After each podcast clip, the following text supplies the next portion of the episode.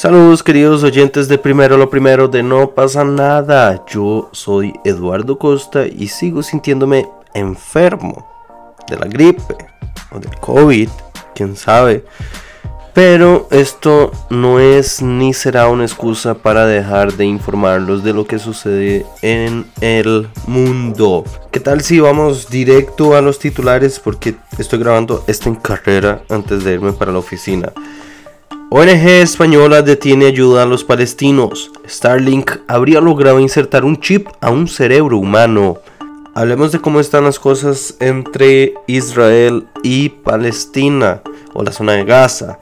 Bueno, resulta que la ONG española Generalitat Valenciana decidió suspender la ayuda de 400 mil euros destinada a la Agencia de Obras Públicas y Socorro de las Naciones Unidas para los refugiados de Palestina debido a sospechas de que algunos de sus miembros podrían haber estado involucrados en la planificación del atentado perpetrado, perpetrado por Hamas en Israel el 7 de octubre del año pasado.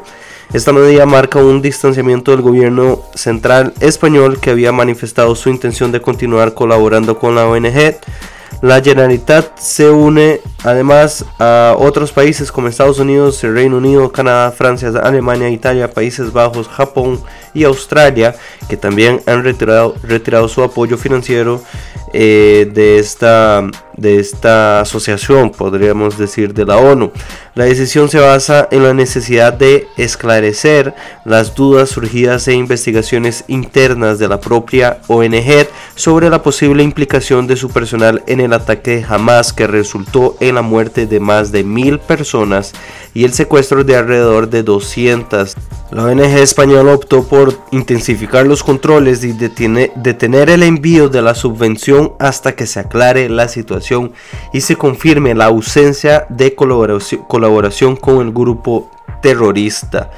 Esto, esto lo, quise, lo quise hablar hoy porque justamente veía las noticias de Brasil, eh, un medio que cubre también eh, noticias internacionales y ahí está un corresponsal desde la frontera entre Israel y Gaza, hablando de las varias manifestaciones que se estallaron eh, en esa zona debido a esta sospecha de que miembros de la ONU habrían estado eh, involucrados en el atentado del 7 de octubre del año pasado.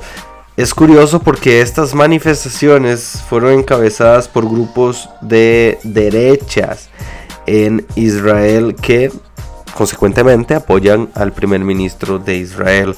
Eh, nosotros estaremos brindándoles más información apenas obviamente tengamos más detalles de lo que está ocurriendo en esta zona conflictiva entre Israel y Gaza. Pero pasemos a hablar del chip de Elon Musk. Sin embargo, antes quiero recordarles que se pueden suscribir a No pasa nada eh, por medio de patreon.com slash no pasa nada oficial y ahí colaborar con nosotros de una forma monetaria a que nosotros sigamos creciendo y haciendo los contenidos que a ustedes tanto les gusta. Bueno, hablemos del chip entonces de Elon Musk. Sí, lo lograron. Al menos eso es lo que nos hacen creer.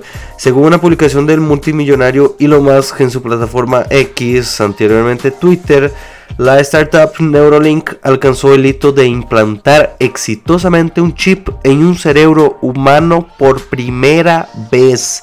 La operación se llevó a cabo el pasado domingo y Musk informó que el paciente se está recuperando de forma favorable.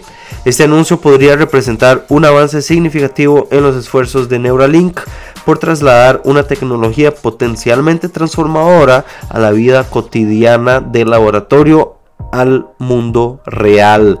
Sin embargo, hasta el momento la información disponible es un toque limitada, aun cuando Musk dice, y citamos, los resultados iniciales muestran una prometedora detección de picos neuronales, dijo el magnate en su plataforma X.